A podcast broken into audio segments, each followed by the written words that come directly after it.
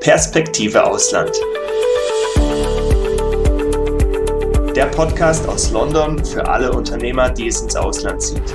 Ermöglicht durch freundliche Unterstützung der Steuerkanzlei St. Matthew aus London. Herzlich willkommen bei Perspektive Ausland. Der Podcast für alle Unternehmer, die es ins Ausland zieht. Mein Name ist Magnus Sauerborn, außerdem mit dabei Sebastian Sauerborn als Gastgeber und Inhaber der Steuerkanzlei St. Matthew in London. Heute sind wir in einer Viererrunde zusammengekommen, um über das Thema Wegzugssteuer zu reden. Zu Gast sind Dr. Frank Schuck und Michael Tomaso der Steuerkanzlei Nöhr, Rechtsanwälte, Steuerberater und Wirtschaftsprüfer, die sich uns zu Beginn kurz vorstellen. Ja, sehr gerne. Vielen Dank. Ja, Michael Tomaso mein Name. Ähm, ich bin seit ähm, jetzt zwölf Jahren als ähm, Rechtsanwalt und Steuerberater tätig. Zuerst in Hamburg, dann in New York auch ein Jahr und äh, jetzt seit knapp fünf Jahren in Berlin. Und betreue bei NÖR unter anderem eben auch den Bereich Private Clients, so heißt unsere äh, Praxisgruppe. Und da geht es eben insbesondere um äh, ja, Nachfolgegestaltung, äh, aber eben auch die, eben die Verwaltung von ähm, ja, Vermögen durch Privatpersonen, ja, Privatunternehmer. Ähm, und das ist eins meiner, meiner Standbeine.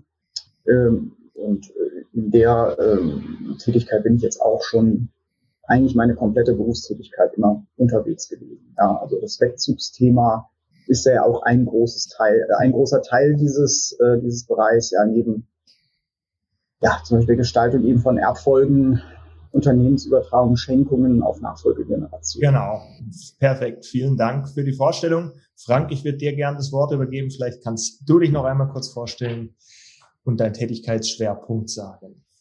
Magnus, vielen Dank äh, für die Begrüßung. Ja, Frank Schuck, mein Name. Ich arbeite seit 2008 bei der Kanzlei Nör, bin Rechtsanwalt und tätig in der, äh, in der Gruppe Familienunternehmen und Private Clients und äh, beschäftige mich schwerpunktmäßig mit Nachfolgethemen. Ähm, Steuerrecht spielt natürlich immer eine Rolle, aber auch ein weiterer wesentlicher Schwerpunkt, ist meiner, ähm, ist das Stiftungsrecht. Ja? Wunderbar, vielen Dank für die Vorstellung.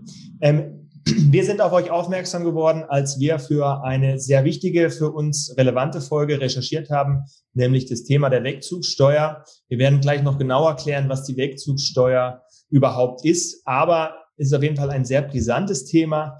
Ähm, ich habe noch mal heute Morgen eine News, News Recherche gemacht und gesehen, äh, der Fokus hat unter anderem das Thema nochmal jetzt gebracht und gesagt, eben Auswandern ähm, gilt ab 2022 eine neue Steuermauer, so genannt. Ähm, Im Handelsblatt hattet ihr, glaube ich, einen Beitrag und seid eben auch sehr bekannt dafür, dass ihr dort die Experten seid und insbesondere jetzt auf die anstehende Verschärfung der Wegzugsbesteuerung nochmal eingegangen wird. Und jetzt handelt unser Podcast ja oft von Unternehmen, die sich dazu entschieden haben oder Unternehmern, die sich dazu entschieden haben, ins Ausland zu gehen. Und dort ist die Frage der Wegzugsbesteuerung natürlich höchst relevant. Ähm, Wikipedia definiert die Wegzugssteuer als eine Besteuerung von Vermögen aufgrund von Verlagerung des Wohnsitzes oder des gewöhnlichen Aufenthalts ins Ausland Ziel der Wegzugsbesteuerung kann es sein, Kapitalflucht zu erschweren oder sicherzustellen, dass die im Inland gelegten stillen Reserven auch im Inland steuerlich erfasst werden. Sebastian, ich würde vielleicht dir gerne die erste Frage stellen. Wie viele Mandanten hast du denn, für die das Thema Wegzugssteuer tatsächlich relevant ist?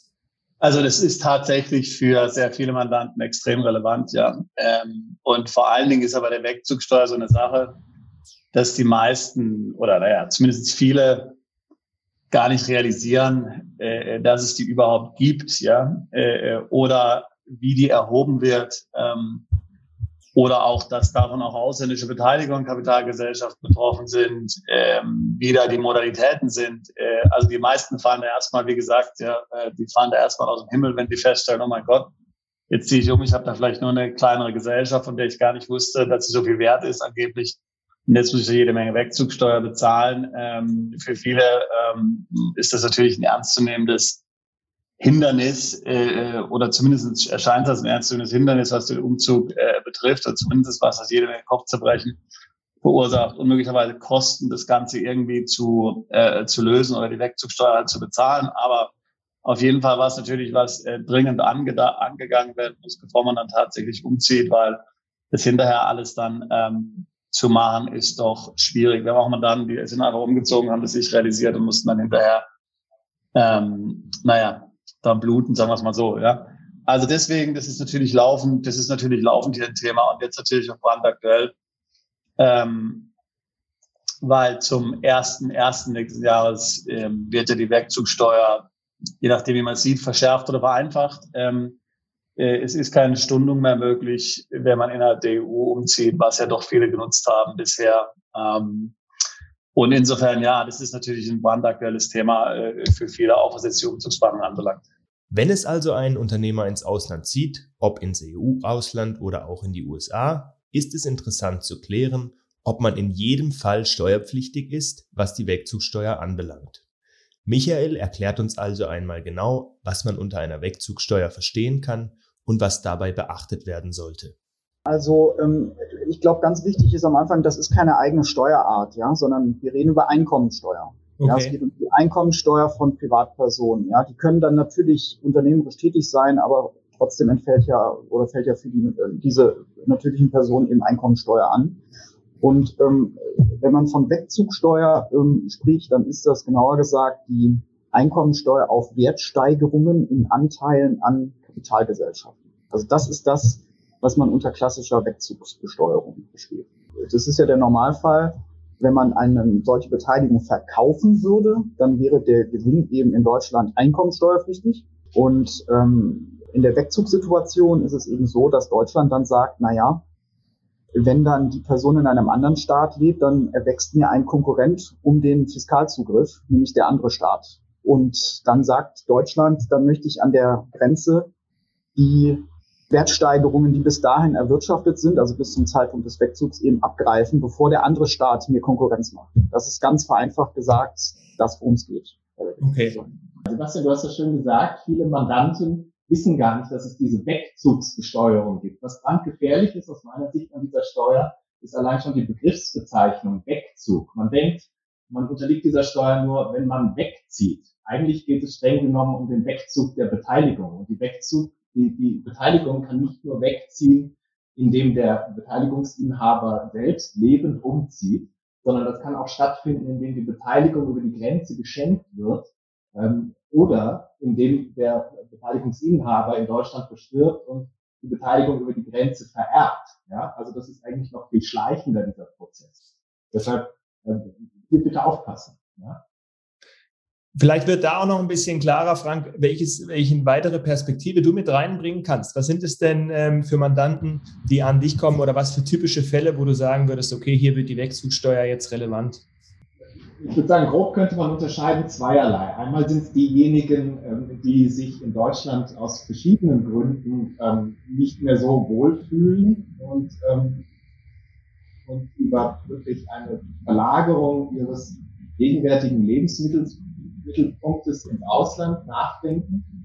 Das ist äh, die eine Seite, aber vielleicht wollen die ja auch gar nicht weg, sondern wollen auch ihren Lebensabend hier verbringen. Das wäre die zweite Gruppe.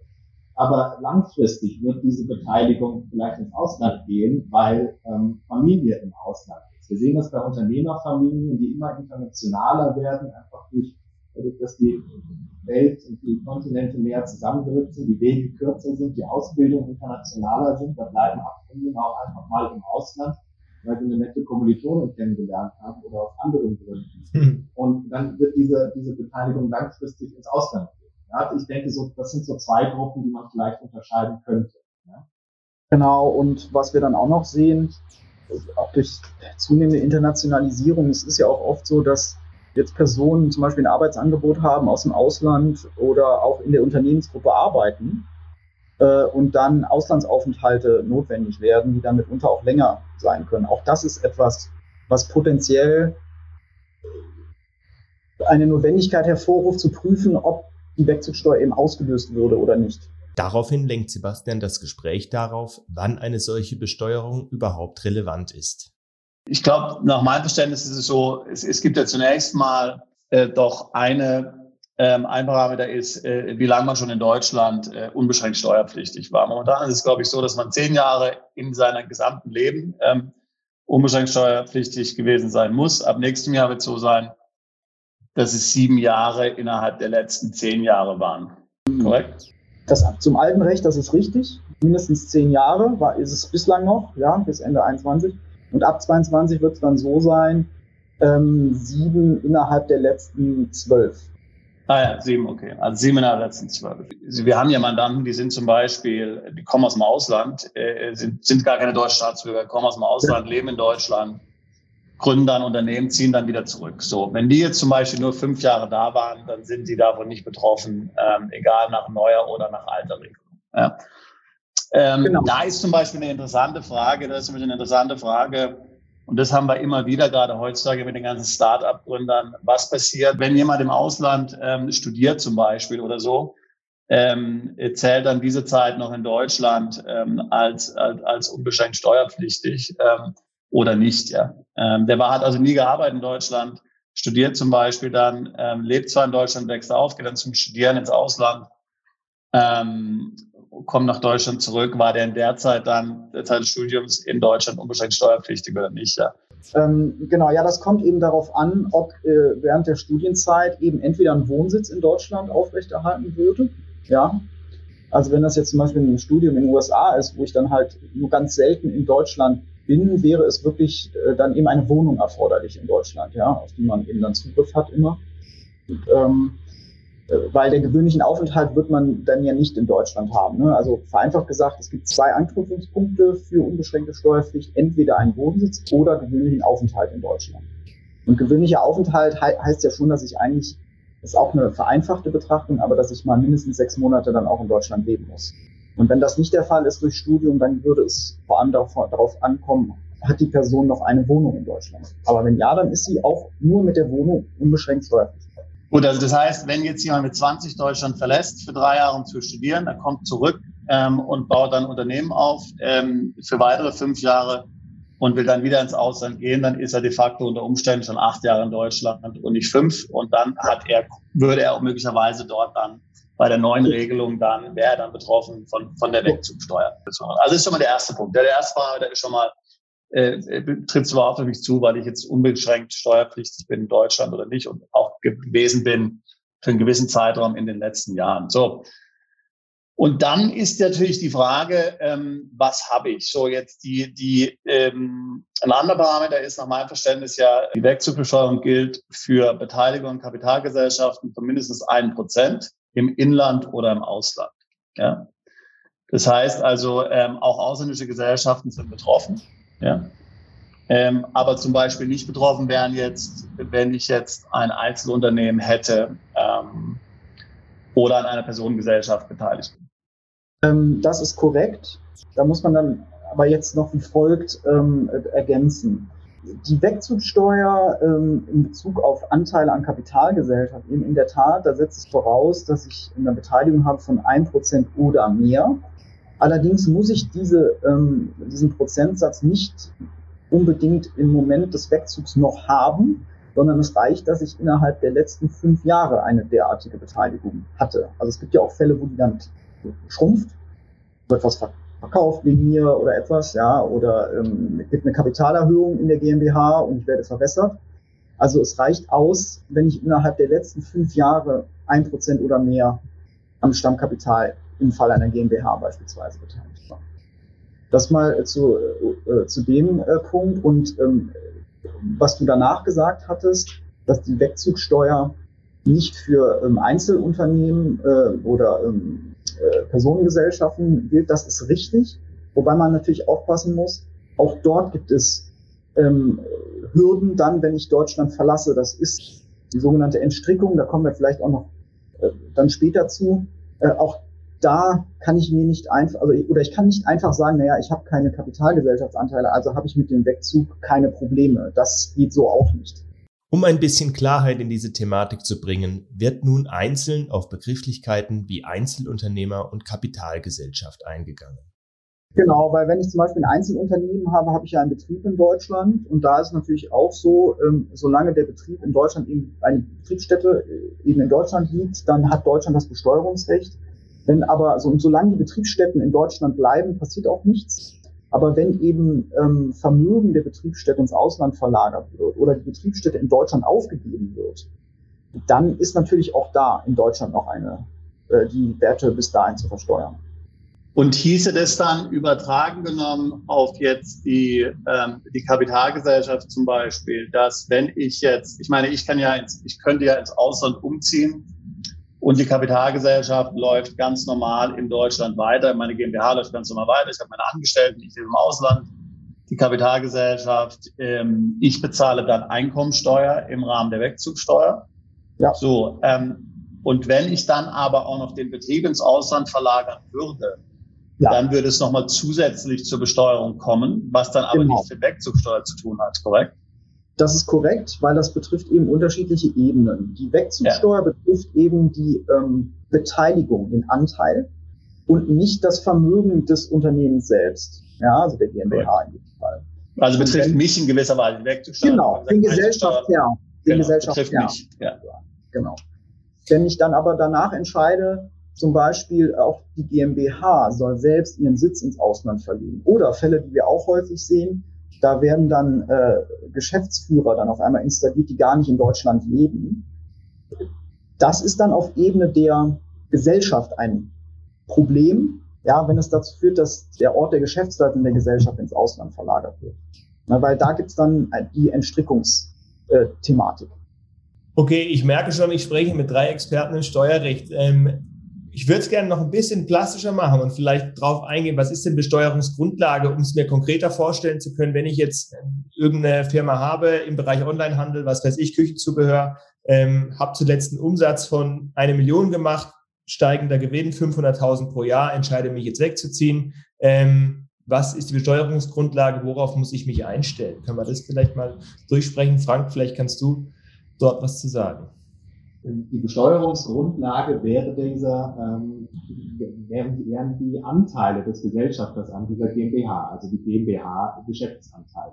Das heißt, wenn mir die GmbH nicht alleiniger Gesellschafter wäre, dann, dann, sind das alle Geschäftsanteile. Also je nachdem, wie die aufgeteilt sind. Da müssen wir jetzt nicht zu sehr ins Gesellschaftsrecht reingehen. Ja, das ist entweder ein Geschäftsanteil oder 25.000 oder je nachdem, wie die halt strukturiert ist, diese GmbH. Aber es geht dann um die, um, um die Geschäftsanteile. Genau, ich kann da noch vielleicht so ergänzen, dass, weil das auch um, ähm, häufig, also es ist das Thema Bewertung hier, über das wir am Ende reden. Ja. ja. Also wenn, wenn, wir, wenn wir die Wegzugsteuerkonstellation haben, also ich habe einen Anteil an der GmbH größer ein Prozent und gehe weg, dann ist die Bemessungsgrundlage für die Steuer ist der Verkehrswert der Beteiligung, die ich habe. So, das ist die Frage, wie äh, ermittle ich den Verkehrswert? Ähm, ähm, da hat das Gesetz sozusagen eine Reihenfolge von Bewertungsmethoden, sieht das vor. Und äh, relevant wäre zum Beispiel erstmal, wenn es eine Referenztransaktion innerhalb des letzten Jahres gegeben hat. Also Beispiel, ein anderer Gesellschafter hat seinen Anteil verkauft an einen Dritten. Mhm. Dann würde man diesen Kaufpreis zum Beispiel ab, äh, heranziehen, um den Wert abzuleiten. Ja?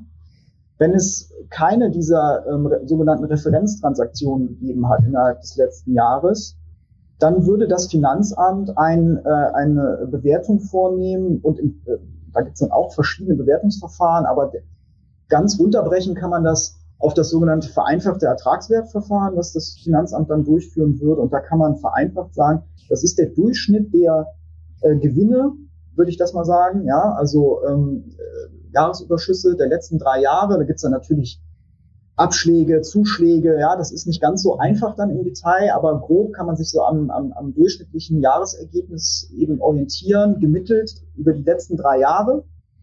Und dann wird im Moment ist im Gesetz der Faktor 13,75 vorgesehen. So. Und ähm, ja, das heißt, das sind durchaus dann ordentliche Beträge.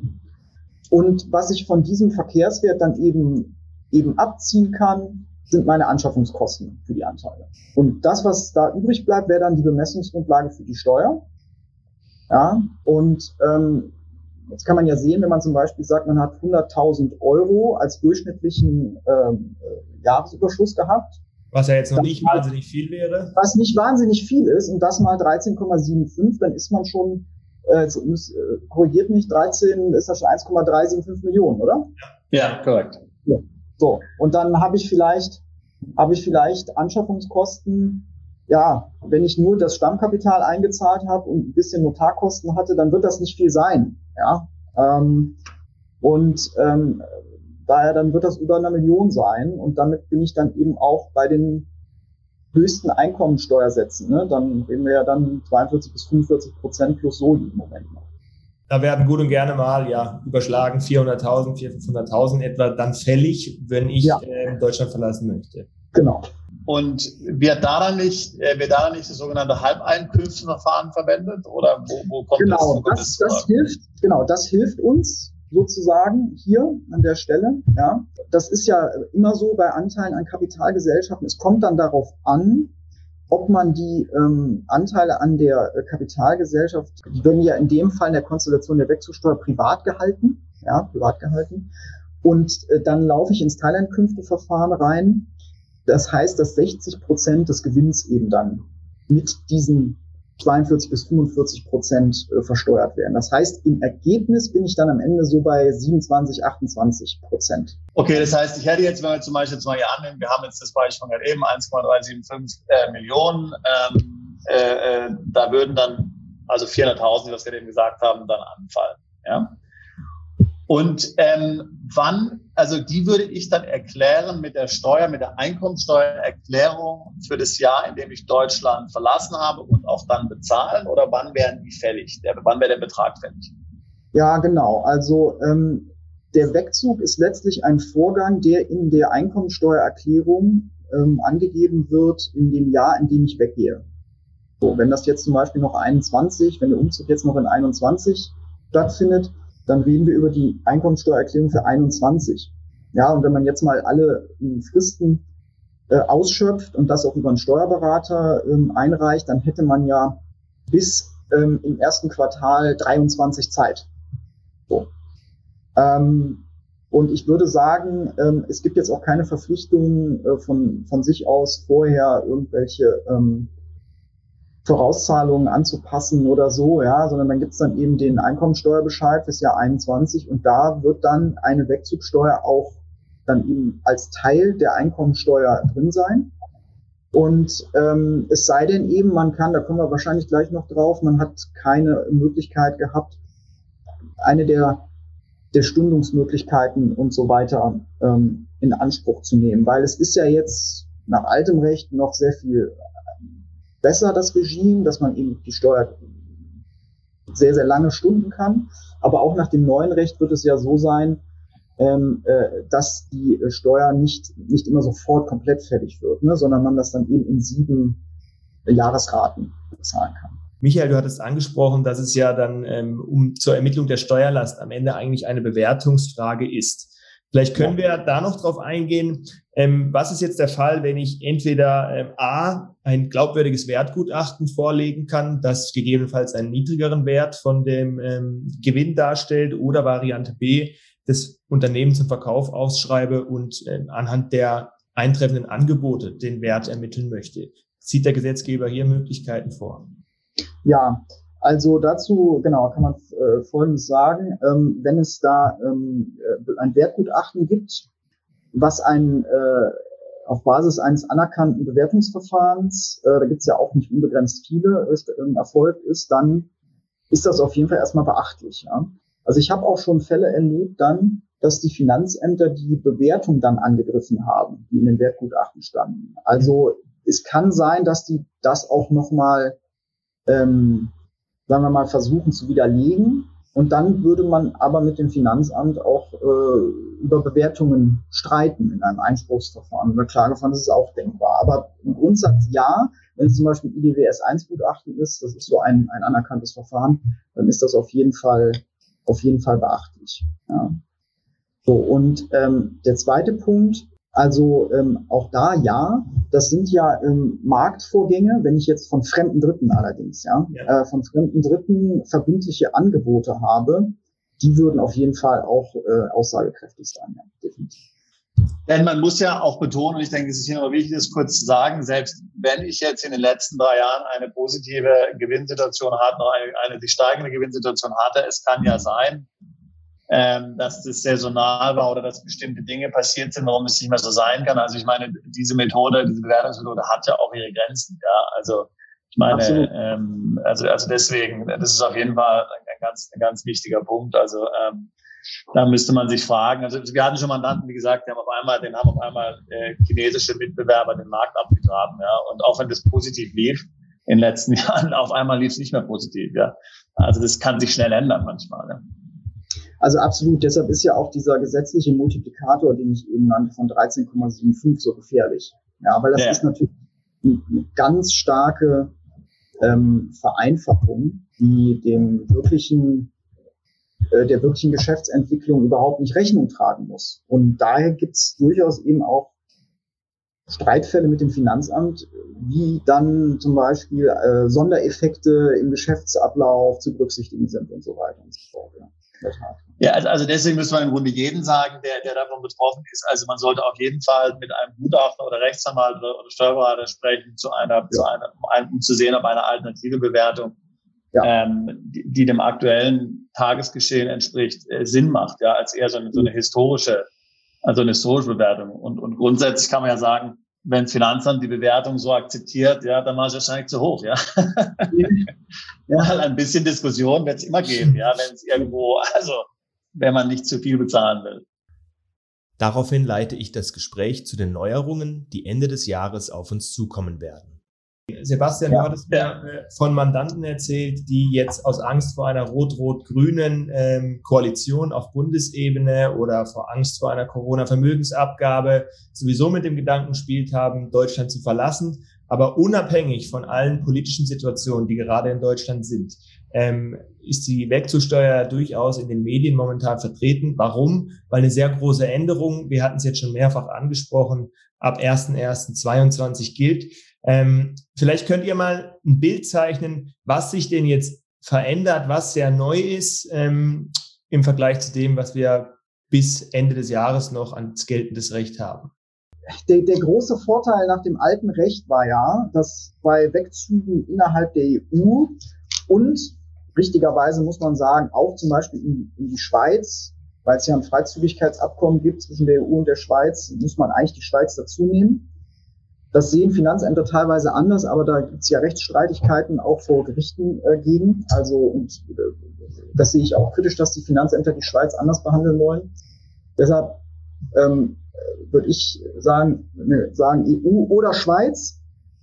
Dann konnte man ja die Steuer dauerhaft stunden lassen, und zwar bis man den Anteil wirklich verkauft, was dann 20, 30 oder 40 Jahre dauern konnte. Ja, das war ja der Vorteil nach dem alten Recht, dass man so lange eine Stundung bekommen hat, bis man einen Zahlungseingang durch den tatsächlichen Verkauf hatte.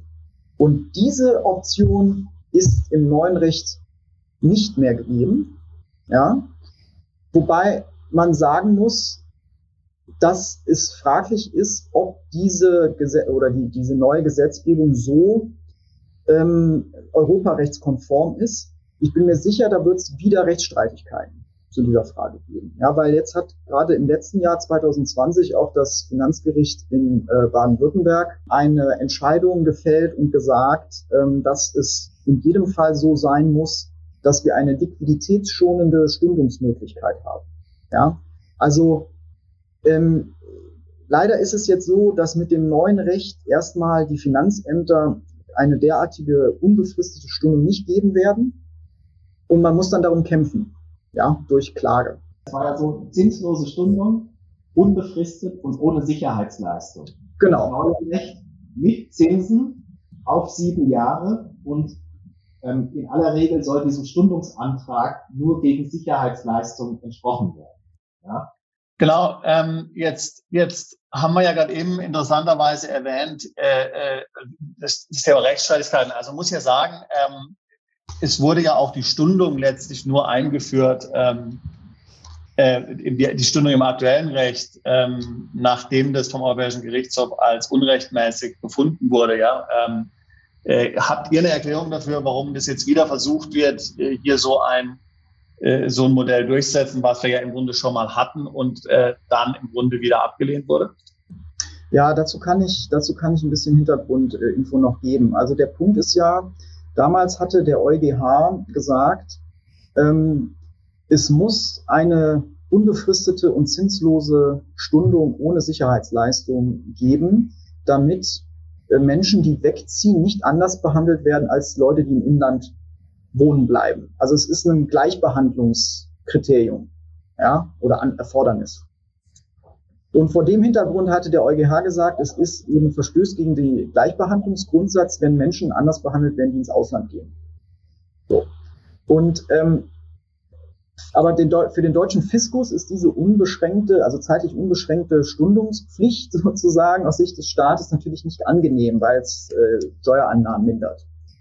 Und darum hat man äh, aus, äh, auf, auf Ebene des, des Bundesfinanzministeriums dann eben gesagt, naja gut, wenn der, äh, die Gerichte sagen, wir ähm, verstoßen gegen den Gleichheitssatz, dann können wir ja als Folge daraus auch einfach sagen, dann behandeln wir alle schlecht. Ja. Äh, und äh, das ist das ist letztlich die die äh, Idee gewesen, ähm, dass man gesagt hat, jetzt unterscheiden wir äh, oder wir behandeln ja jetzt nicht mehr nur die, die innerhalb der EU äh, bleiben anders als Drittstaatenfälle, sondern ist ja egal, wo man hinzieht, alle werden gleich behandelt aber damit haben sie meiner Meinung nach die Vergleichspaare vertauscht. Weil der EuGH damals ja nicht gesagt hat, das Problem war, dass Leute, die nach Frankreich, also innerhalb der EU gehen, anders behandelt werden als Leute, die in die USA gehen, sondern das Vergleichspaar war ja Leute, die aus Deutschland weggehen und Leute, die in Deutschland bleiben. Und das Thema haben wir ja heute immer noch. Ja, es würde ja weiterhin so bleiben, dass Menschen, die sich gegen einen Wegzug entscheiden, hätten das Problem nicht. Ja, und daher erwarten auch alle, ja, alles übertrieben, aber halt, wenn man mal so in die Literatur guckt, sehr, sehr viele erwarten, dass es auch da wieder Rechtsstreit geben wird. Weil es ist so, nach dem neuen Recht, und das auch nicht nur, weil du sagtest, dass eben gibt es eine Stunde nur, wenn man wegkommt. Das ist so, äh, wenn man wegkommt, entfällt die Steuer sogar. Sondern, ähm, sondern, also gibt es auch, wenn man wegbleibt. Aber ähm, es ist eben so, dass ich nicht eine unbefristete ähm, Stundung bekomme, sondern ich bekomme nur eine, einen Ratenplan. Quasi, ich muss die Steuer in sieben Jahresraten zahlen. Und ähm, das kriege ich auch nur gegen Sicherheitsleistung nach dem neuen Recht. Ja, das heißt, ein Siebtel wird dann jedes Jahr zu zahlen sein. Vielleicht nochmal ganz kurz zum Thema Rechtsstreitigkeit. Ähm, EU und Rechtsstreitigkeit hört sich jetzt nicht nach einem sehr einfachen Verfahren an. Also ich meine, selbst wenn das jetzt als ähm, rechtlich nicht haltbar sich am Ende herausstellt, ist jetzt nicht zu erwarten, dass wir bereits Mitte 22 dazu eine Entscheidung äh, vorliegen haben werden. Oder wie schätzt ihr das ein? Ja, also es ist so, ähm, ich glaube, was ganz gut ist, dass im Jahr 2020 hat er jetzt zum ersten Mal ein deutsches Finanzgericht entschieden und sich und gesagt, dass es diese unbefristete Stundung geben muss. Und dieses Verfahren liegt gerade vor dem BFH. Ja? Und äh, jetzt ist es natürlich schwierig zu prognostizieren, äh, wann wird der BFH entscheiden. Mhm. Aber ähm, wenn der BFH entschieden hat, werden wir auf jeden Fall eine größere Rechtssicherheit haben. Also man muss dann, glaube ich, nicht sofort davon ausgehen, dass man bis zum EuGH gehen muss, sondern ich erwarte mir eigentlich, dass man jetzt schon auf der nationalen Ebene durch den Bundesfinanzhof da eine, eine Äußerung bekommen wird. Aber das wird wahrscheinlich auch noch ein, zwei Jahre dauern, um ehrlich zu sein. Ne? Aber jetzt für unsere, was ja auch wichtig ist für unsere, äh, für unsere Zuhörer, ähm, aber wenn ich jetzt von Anfang an plane, nur vorübergehend zum Beispiel ins Ausland zu gehen, sowohl nach alter und nach neuer äh, Rechtsprechung, und ich kann das belegen, äh, äh, also ich habe tatsächlich eine Rückkehrabsicht, ja, dann äh, muss ich ja die Steuer auch nicht bezahlen, oder? So, genau. Das ist ein komplett anderes Regime. Das ist das sogenannte, der vorübergehende Wegzug. Der in der Tat ist ähm, anders zu behandeln. Da habe ich auch die Möglichkeit zu sagen, na ja, wenn ich die ähm, Rückkehrabsicht zur Zufriedenheit des Finanzamts am Anfang belegen kann, dann muss ich auch nicht diese Raten schon vorauszahlen, ja, sondern dann ähm, wird quasi gesagt, ähm, diese Jahresraten, die, die können dann eben entfallen, wenn eben plausibel gemacht wurde, ähm, dass da eine Rückkehrabsicht ähm, besteht. Ähm, und da kann ich vielleicht auch gleich nochmal was zu sagen, wie man das am besten macht. Ähm, wichtig ist aber, es kann immer noch sein, dass zumindest ähm, eine Sicherheit verlangt wird dann, ja. Weil es ist natürlich, das Finanzamt würde dann Vertrauen auf die Rückkehr und im Vertrauen darauf auch diese Teilbeträge noch gar nicht erheben. Ja. Und das ist jetzt dann nicht ausgeschlossen, äh, dass dann auch gesagt wird, naja, dann wollen wir zumindest mal eine Sicherheit sehen. Sebastian hat hier noch eine Frage zur weiteren Besteuerung nach einer Rückkehr. Vielleicht noch eine kurze Frage, was die, was die Rückkehr anbelangt. Heißt es, wenn ich dann also sagen würde, also ich komme wieder zurück nach drei Jahren, äh, dass ich dann in der Zeit in Deutschland weiter unbeschränkt steuerpflichtig bin oder ähm, hat es damit nichts zu tun? Ja, also es sind ja durchaus, das ist ja das, äh, was vielleicht auch nochmal eine wichtige Information ist. Ich kann ja die Wegzugsteuer auslösen, obwohl ich weiterhin in Deutschland unbeschränkt steuerpflichtig bin. Das ist ja durchaus denkbar. Weil ich, ist ja möglich, dass ich zum Beispiel den Wohnsitz in Deutschland behalte, aber einfach meinen gewöhnlichen Aufenthalt in Frankreich habe. Dann würde die Wegzugsteuer greifen. Ja, weil ich bin zwar weiterhin unbeschränkt steuerpflichtig, trotzdem würde das, würde Deutschland das Besteuerungsrecht dann eben auf der Doppelbesteuerungsebene mit Frankreich verlieren, weil der gewöhnliche Aufenthalt das stärkere Anknüpfungsmerkmal ist als der Wohnsitz. Ja. Und entscheidend für die Frage, ob die Steuer dann durch Rückkehr entfällt, ist, ob Deutschland wieder das Besteuerungsrecht erhält. Das heißt, ich müsste in dem Fall dann auch den gewöhnlichen Aufenthalt wieder in Deutschland haben. Also das heißt genau, also für jemanden, der jetzt jetzt zum Beispiel, sage ich jetzt mal, ähm, sei es jetzt im eigenen Familienunternehmen zum Beispiel mal ins Ausland geht für ein paar Jahre, um da mal Erfahrung zu sammeln, oder auch jemand, der jetzt nur temporär ähm, als Expat geht und zufällig noch an einer Familienkapitalgesellschaft beteiligt ist oder sowas, ähm, solange ich das gewisserweise zufriedenstellend belegen kann, dass Deutschland wieder unbeschränkt steuerpflichtig ist und möglicherweise, jetzt hast du gerade gesagt, Sicherheitsleistung muss ich auch noch leisten, dann ist, könnte ich der Sache sozusagen ähm, entkommen. Ähm, also entkommen wäre sie halt nicht fällig, sagen wir es mal so. Ähm, es ist richtig, dann, dann, dann würde dann in dem Moment, wo die Rückkehr nach Deutschland dann stattfindet, die Steuer dann ähm, endgültig entfallen. Und für den Fall dann, dass schon ein Teilbetrag vorausgezahlt werden musste, würde der erstattet. Und im Idealfall musste ich aber nicht mal eine Teilleistung zahlen, sondern habe nur eine Sicherheit gegeben vielleicht. Die wird dann eben freigegeben. Und das war's. Das ist richtig. Und da wäre aber meine Empfehlung, dem, was ich so erlebt habe bis jetzt, ähm, dass man möglichst zeitnah zum Wegzug das auch schon dem Finanzamt anzeigt und dann auch schon die Gründe nennt, ähm, warum das vorübergehend sein soll. Weil es ist immer eine schlechtere Position, wenn ich erst dann abwarte, bis ich die Steuererklärung für das Jahr abgehe. Das kann ja mir eben über ein Jahr später sein. Ähm, und dann gucken die sich das an. Und wenn ich erst dann mit, äh, dem Argument komme, ja, ich, ich will ja, ähm, ich will ja ähm, eigentlich wiederkommen, dann sind Finanzämter oft weniger geneigt, das auch wohlwollend zu, äh, zu glauben ja, sondern es ist dann äh, nach meiner Erfahrung besser, äh, möglichst zeitnah zum Wegzug einfach einen Brief zu schreiben und zu sagen, ja, ähm, es wird jetzt ein neuer Wohnsitz auch gegründet in einem anderen Staat, aber das ist nur äh, vorübergehend etwa, weil es gibt dort einen befristeten Arbeitsvertrag oder was es dann eben für Gründe geben kann. Ja, das sind betriebliche Gründe im Familienbetrieb, die sind aber zeitlich überschaubar und werden vielleicht ein Jahr oder zwei Jahre dauern. All diese Dinge sollte man möglichst zeitnah, ähm, darüber sollte man informieren. Ja, weil es ist ja eine innere Tatsache, eine Absicht. Das ist ja immer auch was, hat immer was mit, mit, äh, mit Glaubhaftigkeit zu tun und Glaubwürdigkeit und es gibt oder gab auch Gerichtsentscheidungen, wo dann erst ganz spät, ganz spät überhaupt zum ersten Mal angesprochen wurde, dass das nur vorübergehend gewesen sein soll. Und das ist dann schwer, dass einem das geglaubt wird. Ja. Obwohl man ja seine Meinung ändern kann. Ja, man kann ja sagen, es gefällt mir so gut hier, aber es gefällt mir nicht hier. ja, gut, aber wichtig es ist, ist ja volatil möglicherweise. ja, aber wichtig ist ja auch, da so steht es ja auch im Gesetz, ich muss ja eine Rückkehrabsicht schon von Anfang an haben. Ja. Und die darf auch nicht wegfallen. Hm. Ja, ja, das ist schon, es, es kommt ja auf den Zeitpunkt des Wegzugs an, ob in dem Moment eine Rückkehrabsicht besteht. Wir sprechen gerade über den Faktor Zeit. Diese Möglichkeit, äh, die Steuer durch Rückkehr zum Erlöschen zu bringen, die besteht nicht bis zum St. Nimmerleinstag, äh, sondern dafür gibt es Fristen. Also bisher war das ja eigentlich nur relevant, äh, wenn man ohnehin nicht im EU-Ausland verzogen ist, oder dorthin weggezogen ist, sondern außereuropäisch. Da meine ich, galt die Fünf-Jahresfrist. Wenn das nicht stimmt, Michael, korrigiere mich bitte. Ähm, und künftig wird das so sein, dass die, diese Frist äh, sieben Jahre beträgt. Auf Antrag kann die nochmal verlängert werden um fünf Jahre, sodass man insgesamt äh, zwölf Jahre wegbleiben kann, wenn man dann rechtzeitig äh, zurückkehrt und über diesen Zeitraum die Rückkehrabsicht aufrechterhalten und, was wir gerade besprochen haben, das dann auch entsprechend beleg- und nachweisbar ist, dokumentiert, ja. Dann kann man es zum Erlöschen bringen. Ja? Ja, das ist absolut richtig. Also jetzt äh, unter dem neuen Gesetz wird es in der Tat so sein, der Grundsatz ist, ich muss innerhalb von sieben Jahren eben zurückkehren. Ja, und innerhalb dieser sieben Jahre muss man auch aufpassen, dass man natürlich auch den Anteil nicht verkaufen.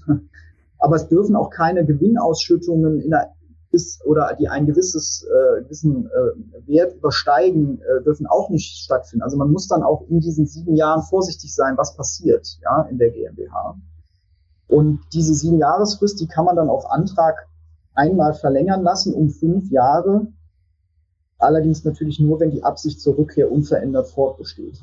Dann gehen wir darauf ein, welche Möglichkeiten existieren, um eine Wegzugsteuer zu minimieren oder sogar ganz zu vermeiden. Ähm, wir hatten vorhin schon über Personengesellschaften gesprochen, dass die ähm, der Wegzugsteuer gegebenenfalls die Unternehmer dort nicht unterliegen. Kann ich jetzt als Unternehmer nicht einfach sagen, okay, ähm, wenn ich das perspektivisch vorhabe, wandle ich mein Unternehmen jetzt noch in eine KG um?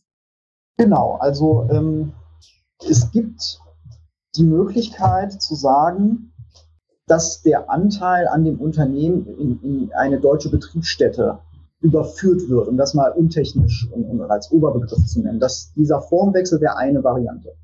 Ja, ähm, man muss aber nicht unbedingt aus der ähm, GmbH eine Personengesellschaft machen. Man könnte auch überlegen, die GmbH-Anteile einfach in eine Schwester-Personengesellschaft äh, zu übertragen. Das würde, ist im Prinzip dann dasselbe Ergebnis.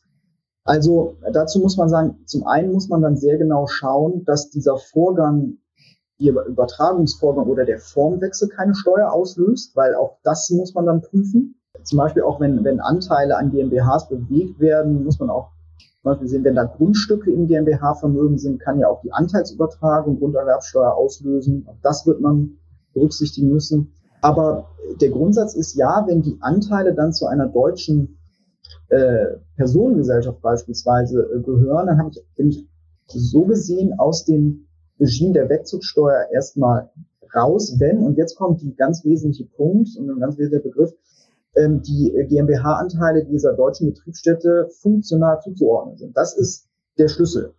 Und das ist auch leider hm, ein Bereich, der nicht so einfach ist zu erfüllen, weil man kann vereinfacht sagen, dass das, was die Personengesellschaft dann macht, die muss einen eigenen Betrieb haben. Das kann keine reine Holding sein, sondern da muss wirklich Umsatz gemacht werden, da muss Personal sein. Und dann muss es auch eine Verpflichtung geben, sozusagen von den Geschäftsmodellen, dass man sagt, naja, das, was in der GmbH passiert, hat auch vom Betriebsablauf eine Verknüpfung mit dem, was in der Personengesellschaft passiert. So, das ist nicht so einfach zu begründen. Und ähm, in Fällen, die wir haben, mussten wir das mit den Finanzämtern äh, durch verbindliche Auskünfte erstmal klären. Also das ist nicht einfach. Also es dürfte diese, diese Personengesellschaft darf keine Briefkastenfirma sein, sagen wir mal, sondern das muss richtig mit Leben gefüllt werden. Ja. ja, und es muss irgendwie zum Beispiel immer so sein, dass ja zum Beispiel Entwicklung in der Wertschöpfungskette von der einen Gesellschaft gemacht und dann die nächsten von der anderen oder dass die eine Kunden bringt und es muss irgendwie eine ökonomisch sinnvolle Verknüpfung geben zwischen den Gesellschaften. Eine Ergänzung aus einer anderen Perspektive, weil ich finde, das hat sehr geholfen, Michael. Ich erinnere mich an unseren Vortrag, den du in Hamburg gehalten hast äh, das sehr schön dargestellt hast. Weil es ist ja häufig so, Personengesellschaft, da denkt man, man nimmt eine GmbH dazu, macht eine GmbH und KKG und dann hat man die gewerbliche Prägung und dann ist diese Gesellschaft gewerblich und damit sind alle Einkünfte gewerblich und damit bin ich in diesem betrieblichen Bereich und alles wunderbar. Wenn ich das richtig verstanden habe, äh, reicht diese gewerbliche Prägung nicht, sondern ich brauche in der KG eine originäre gewerbliche Tätigkeit. Die muss etwas machen. Ja, das würde ich unbedingt so empfehlen, dass man eine wirklich äh, eigene betriebliche Tätigkeit auch in der KG hat. Also so eine reine Holding wird das, wird das nicht leisten können. Ergibt sich daraus schon ein zeitlicher Rahmen, den ich sozusagen dafür benötige oder ließe sich das auch in kurzen Zeitraum entsprechend darstellen? Naja, das Thema ist, dass diese Rechtsfragen natürlich von Finanzämtern gewürdigt werden und der Steuereffekt kann ja dann enorm sein. Deshalb will man ja Rechtssicherheit haben und sagen, wenn ich jetzt die Mühe mache, dort einen Betrieb zu installieren in einer Personengesellschaft, dann soll das auch bitte die Wegzugsteuer definitiv vermeiden. Und die Schwierigkeit ist hier eben, dass man das in den allermeisten Fällen nur mit verbindlicher Auskunft diese Sicherheit bekommen wird. Und eine verbindliche Auskunft des Finanzamts, ähm, da habe ich ja das Problem, dass ähm, ich mit der Umsetzung äh, der Reorganisation sozusagen erst beginnen kann, wenn die Auskunft erteilt wird. Äh, also das Finanzamt wird nicht mehr über bereits abgeschlossene Sachverhalte eine Auskunft erteilen, sondern da muss man warten. Und ähm, mittlerweile ist im Gesetz geregelt, dass diese Auskünfte innerhalb von sechs Monaten zu erteilen sind. Aber es gibt schon viele Fälle erlebt, wo das deutlich länger gedauert hat. Aber auch Fälle, wo es deutlich schneller ging. Ja, aber das wird man, ähm, diese Zeit wird man mit einkalkulieren müssen. Ja, und dann wird man sich ja auch überlegen müssen, wie lange man braucht, um diese operativen Prozesse in der KG auch aufzusetzen mit dem Personal und so weiter. Also das ist schon viel Aufwand und glaube ich, geht nicht von heute auf morgen. Weil der Antrag auf verbindliche Auskunft ja auch entsprechend substantiiert sein muss. Da kann ich nicht einfach irgendeinen Sachverhalt pinseln, sondern wenn ich das ganz wichtig mache, würde ich auch entweder entsprechende Entwürfe für die Verträge oder schon laufende Verträge würde ich da auch als Anlage beifügen. Ja, ja genau, das ist wichtig. Das ist richtig. Und da muss man ja auch sehen, auch diese Auskünfte sind nicht kostenfrei. Ja, äh, die äh, Rechtsanwälte werden dafür eine Gebühr nehmen und das Finanzamt auch. Ja? Also das ist gedeckelt. Ähm, Im Moment so bei knapp 120.000 Euro, wenn ähm, der Streitwert, also die Steuer, um die es geht, 30 äh, Millionen betrifft, hat man diesen Höchstwert erreicht. Teurer wird es dann nicht mehr. Ähm, aber das ist ja jetzt auch kein, kein kleiner Betrag. Deshalb der Aufwand ist schon groß, um, um, um diese Lösung äh, zu, umzusetzen, um die Wechselsteuer zu vermeiden. Das heißt, dass es hier auf vermeintliche Details ankommt, die aber bei der Bewertung eine große Rolle spielen. Andere Möglichkeit wäre ja zu sagen, äh, man überträgt es an eine, nahe, an eine nahestehende, nicht an eine natürliche Person, ja, also was weiß ich, einen Verwandten äh, äh, oder sowas. Ähm, was müsste ich dann berücksichtigen? Schenkungssteuer und solche Dinge, aber was wäre dann, was wäre dann relevant? Genau, also das ist in der Tat auch ein Modell, was viele wählen. Ähm, die verbinden das mit der Nachfolgeplanung, dass man sagt, ja, ich hatte ohnehin vor, äh, dass die nächste Generation jetzt in die Unternehmensleitung ähm, über, übergeht, ja. Und äh, dann kann man darüber nachdenken, die GmbH-Anteile zum Beispiel an ein Kind zu schenken. Das ist denkbar. Da stellt sich dann natürlich die Frage, was ist mit der Schenkungssteuer? Und da ist es ja aber so, dass auch nach der Reform in 2016 der Erbschaftssteuer äh, Schenkungssteuer und Erbschaftssteuer ist ja sozusagen dasselbe Gesetz, ja, ähm, dass es auch nach der Reform 2016 Möglichkeiten gibt, die Übertragung von GmbH-Anteilen von der Schenkungssteuer zu befreien. Ja, vereinfacht gesagt, ähm, muss ich entweder selbst 25 Prozent halten oder wenn ich eine kleinere Beteiligung habe, dann müsste man sich mit anderen durch eine sogenannte Poolvereinbarung zusammenschließen, wo dann eben eine gemeinsame Ausübung von Stimmrechten vereinbart wird. Also da kann man dann nicht mehr frei entscheiden, sondern muss sich mit anderen abstimmen. Aber dann kann man erreichen, dass die im Pool befindlichen Personen zusammengerechnet werden und ähm, dass dann jemand, der zum Beispiel nur fünf Prozent hat, so gesehen wird, als hätte er 25 Prozent an der äh, und dann auch die Steuerbefreiung für die Übertragung von äh, GmbH-Anteilen in Anspruch nehmen kann. Ja? Also diese Prozentschwelle ist wichtig und dann kommt es auf das Vermögen an, das innerhalb der GmbH dann äh, vorliegt. Wenn das, wenn die GmbH über betrieblich gebundenes Vermögen äh, benutzt, äh, verfügt, dann ist diese Übertragung gut möglich. Ganz vereinfacht gesagt, wenn da viel liquides Vermögen, Wertpapiere, Konten, Kontoguthaben, das ist das sogenannte Verwaltungsvermögen, das äh, wird nicht steuerfrei übertragbar sein. Also es kommt dann auf die Vermögenszusammensetzung in der GmbH an. Ja. Mhm. Und die, die, die dritte äh, äh Schwelle, also das erste Thema ist die Beteiligungshöhe von 25 Prozent oder Poolvereinbarung. Dann Vermögenszusammensetzung in der GmbH. Und das dritte ist, wie werthaltig ist die GmbH? Weil seit der Reform 2016 gibt es diese Steuerbefreiung ohne weiteres eigentlich nur für Werte bis 26 Millionen Euro pro, also pro Beschenktem. Ja, also ich kann das natürlich dann auf Kinder aufteilen, wenn ich mehrere habe. Aber ähm, es gibt eben jetzt diese 26 Millionen Schwelle. Und wenn es Mehrwert ist, dann äh, kommen weitere Komplikationen dazu, um ehrlich zu sein. Dann, dann schmilzt die, die Steuerbefreiung, wird dann weniger. Oder man hat dann, äh, was man dann noch versuchen kann, ist ähm, darzulegen, dass der Beschenkte nicht vermögend genug ist, um die Steuer überhaupt zu zahlen. Aber das wird dann jetzt vielleicht zu weit führen, ja. Aber es gibt da ähm, Möglichkeiten, GmbH-Anteile Steuer, schenkungssteuerfrei zu übertragen. Aber auch das wird man sich sehr genau ansehen müssen. Und dann sind sie halt und die Geschäftsanteile auch. Dann sind sie verschenkt, dann sind sie bei jemand anderem. Möglicherweise ja. ist man ja auf die Dividenden als Erträge auch noch angewiesen. Die Gestaltung, die dann häufig gewählt wird, ist dann der Niesbrauch vorbehalten. Ja? Kann man ja, ja, vielleicht auch anwenden, weil man nicht in die Betriebsvermögensverschonung äh, hineinkommt, in die erbschaftssteuerliche, um den Wert zu reduzieren. Der Niesbrauchwert wird ja abgezogen. So, und wenn ich als Niesbraucher ins Ausland ziehe, dann ist das keine keine Besteuerungsgrundlage für die Wegzugsbesteuerung. Ja, das ist auch eine Möglichkeit. Ja, das klingt, das klingt interessant. Ja. Ähm, weitere Möglichkeit, äh, wie sieht es zum Beispiel mit einer Stiftung aus? Hätte es irgendwelche Vorteile gegenüber dem vorherigen ähm, Modell übertragen an eine, also an eine natürliche, an eine natürliche Person? ein gleichgelagertes Thema. Wie gesagt, geschenkt ist geschenkt. Und wenn ich eine natürliche Person schenke, einen Menschen aus Fleisch und Blut, der hat meistens auch einen eigenen Kopf und ein eigenes Herz. Und was der mit dem Vermögen macht, wenn ich den Schenkungsvertrag nicht äh, super kautelar äh, gestaltet habe, das ist seine eigene Entscheidung.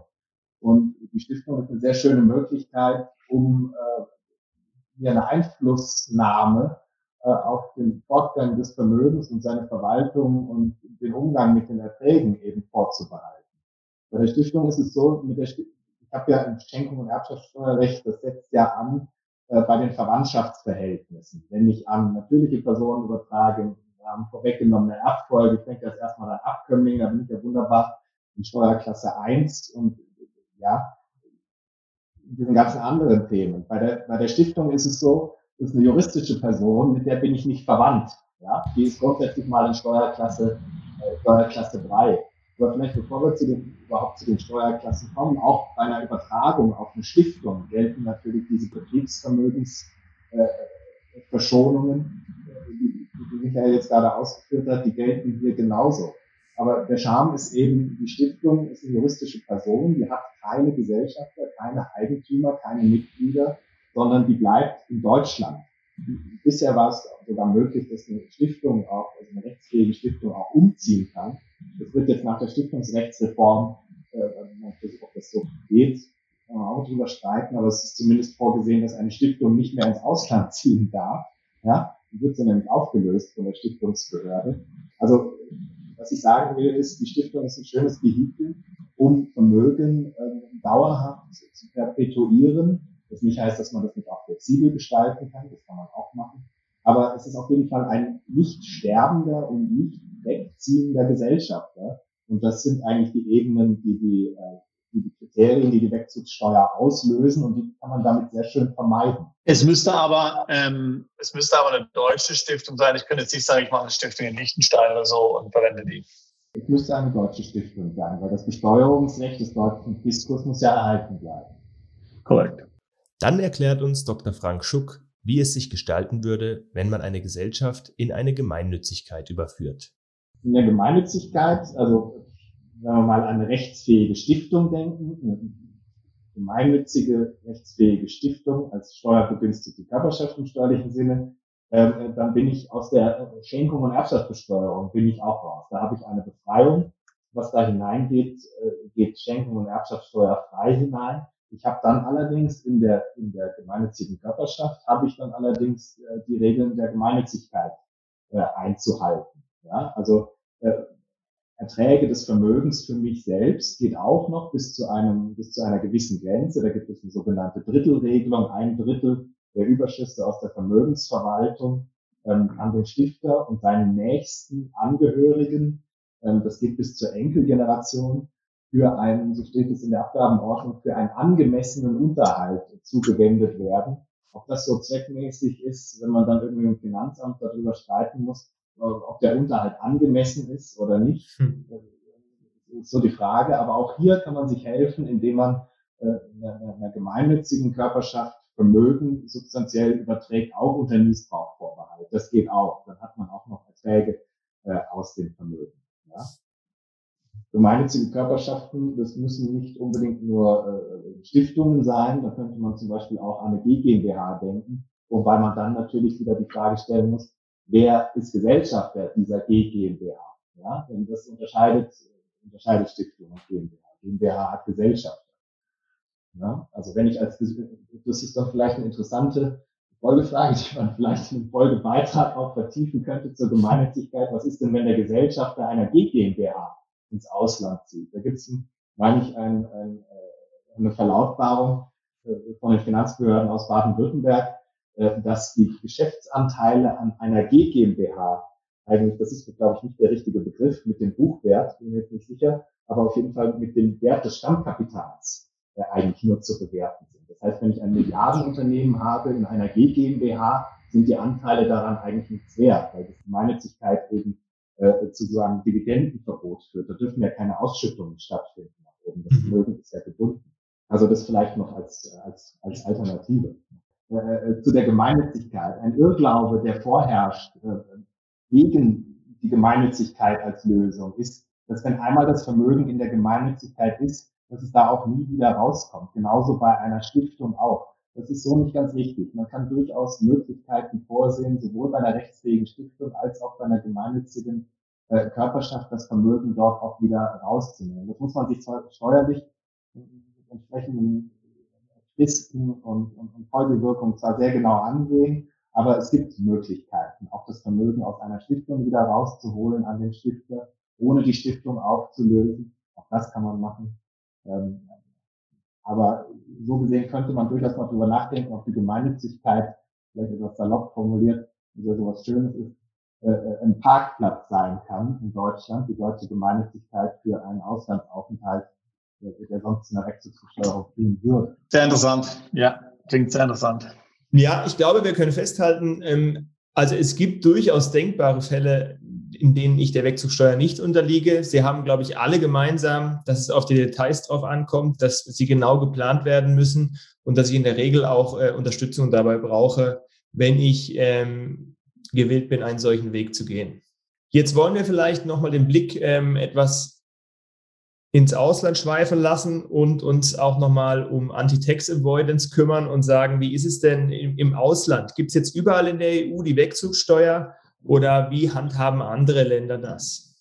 Genau, wir hatten jetzt ja in den letzten Jahren hier ATAT 1 und ATAT 2. Und dort ist ja überall ähm, eigentlich die sogenannte Exit Tax mit berücksichtigt. Allerdings, ähm, und das ist ja eigentlich auch ganz interessant, denn die Bundesregierung beruft sich ja eigentlich darauf, dass sie jetzt die Wegzugsteuer infolge der ATAT geändert hat. Mein Verständnis ist, dass ja eigentlich Art hat sich nur auf Betriebsvermögen beschränkt. Also auf Deutsch Exit Tax würde dann da Entstrickung sein. Hat ja eigentlich mit der Wegzugsteuer ähm, jetzt, also für, sagen wir mal, für Privatvermögen ähm, eigentlich nichts, ähm, hat damit nichts zu tun. Ja? Und in, in den meisten Ländern, nach meinem Verständnis, gibt es keine Wegzugsteuer nach deutschem Modell. Natürlich, es gibt manche Staaten, wo das vorhanden ist, aber in meisten Ländern ähm, äh, gibt es es nicht. Und auch jetzt mit der ATAG, wie gesagt, ist jetzt überall Entstrickung zwar eingeführt, aber Wegzugsteuer deswegen nicht. Ja, also das kann ich, das kann ich so bestätigen. Also ähm, ATAT hätte jetzt nicht vorausgesetzt, dass man die Wegzugsteuer in Deutschland verschärft. Also im Sinne der äh, sagen wir mal, Besteuerung von, von Wertsteigerungen in GmbH-Anteilen, die ich privat halte. Das, das würde ich auch so sehen. Ähm, und die Angleichung haben wir vor allem im betrieblichen Bereich. Das ist das, was ich eben sagte, wenn man dann zum Beispiel den Ort der Geschäftsleitung eines Betriebes, einer GmbH ins Ausland verlegt. Das ist das, was mit ATAT gemeint ist, ja, oder was ATAT ansprechen will. Ähm, und die klassische Wegzugsteuer, also in Deutschland als klassische Wegzugsteuer bezeichnete äh, eben Besteuerung der Wertzuwächse in GmbH-Anteilen von Privatpersonen, das gibt es jetzt nicht flächendeckend. Ja, das gibt es in bestimmten Ländern aber nicht flächendeckend in der beispielsweise.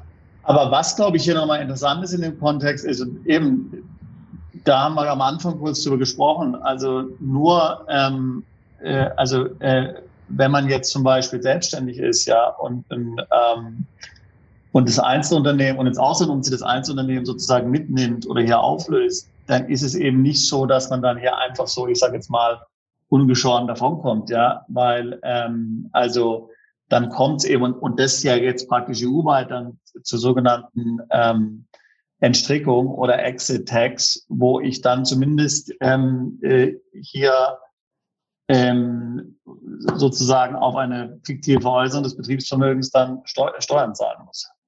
Ja, absolut. Das ist, das ist, das ist völlig korrekt. Ähm, ähm, ja, das ist beispielsweise auch im, das ist im, im Körperschaftssteuergesetz geregelt für den Fall, dass ich eine GmbH habe. Ja, das ist im, und die GmbH dann eben wegzieht. Das ist im Einkommensteuergesetz geregelt, wenn ich einen Einzelbetrieb habe oder Selbstständiger bin mit einem Betrieb und ins Ausland gehe. Sozusagen die in Deutschland erwirtschafteten Wertsteigerungen im Betrieb die will Deutschland dann nochmal in der letzten Sekunde vor dem Grenzübertritt versteuern. Das ist wichtig. Und wird dabei jetzt nur, ich sage jetzt mal, harte Assets äh, herangezogen für die Bewertung oder sind da auch so, sage ich jetzt mal, mehr, mehr so weiche, äh, weiche Faktoren da mit dabei, wie jetzt, weiß ich, Goodwill, äh, Markenwert oder so? Absolut. Äh, ja, da wird ja letztlich der Verkehrswert auch des Unternehmens dann ermittelt.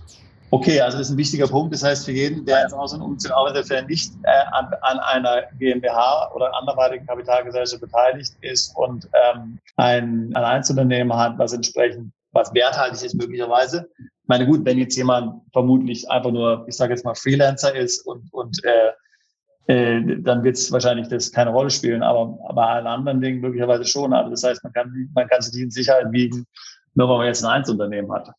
Ja, absolut. Dann muss man nämlich in dem, äh, der Situation dann sicherstellen, dass in Deutschland eine Betriebsstätte, also eine Niederlassung verbleibt, damit Deutschland das Besteuerungsrecht behält für die Assets, die dieser Betriebsstätte zuzuordnen sind. Nur dann ist man sicher. Also ich denke, für mich von meiner Seite her, äh, es war sehr informativ. Also ich habe, äh, also wenn restlos, alle Fragen, alle Fragen geklärt. sehr schön. Okay, dann bleibt mir an dieser Stelle ähm, an, erstmal nur zu sagen, vielen Dank, Frank, vielen Dank, Michael, für eure sehr kompetenten Aussagen. Es war wirklich hochinformativ für dieses hochrelevante Thema gerade. Ich glaube, unsere Zuhörerschaft ähm, ist sehr interessiert an den Ausführungen, die ihr hier gemacht habt. Vielleicht könnt ihr noch mal ähm, genauer sagen, wie man euch erreichen kann, wenn man eure Beratung in Anspruch nehmen möchte. Dann könnten wir die zumindest auf YouTube dann einblenden oder ansonsten in den Show Notes auch eure Kontaktdaten verlinken. Ähm, ja, also ich arbeite im Münchner Büro äh, von NÖR und wir haben natürlich auch eine Website und äh, da findet ihr unsere Kontaktdaten und ähm, auch nochmal ein, ein, ein Querschnitt, was wir so anbieten an Leistungen für ähm, die Mannschaft im Bereich Familienunternehmen und Private Clients, neben dem Steuerrecht, über das wir heute schwerpunktmäßig gesprochen haben und über Nachfolge- und Stiftungsthemen hinaus. Ja, dem schließe ich mich gerne an. Ich bin im äh, Berliner Büro von Nerd tätig und ähm, ich glaube, am besten ähm, kann man da die Kontaktdaten über die, die Website von, von Nerd abrufen. Ja, da kann man dann entweder nach dem Namen suchen oder auch nach, den, nach der Praxisgruppe ähm, TXM Private Clients. Da würdet ihr mich finden. Vielen herzlichen Dank, dass ihr dabei wart ähm, für dieses interessante Thema. Euch alles Gute und ich freue mich, wenn wir uns nochmal hören, vielleicht zu einer zweiten Folge, die sich daran anschließt. Es gibt bestimmt noch äh, relevante Themen, die wir in dieser Runde besprechen können. Ja, sehr gerne. Herzlichen Dank euch. Bis zur nächsten Folge von Perspektive Ausland, der Podcast für alle Unternehmer, die es ins Ausland zieht.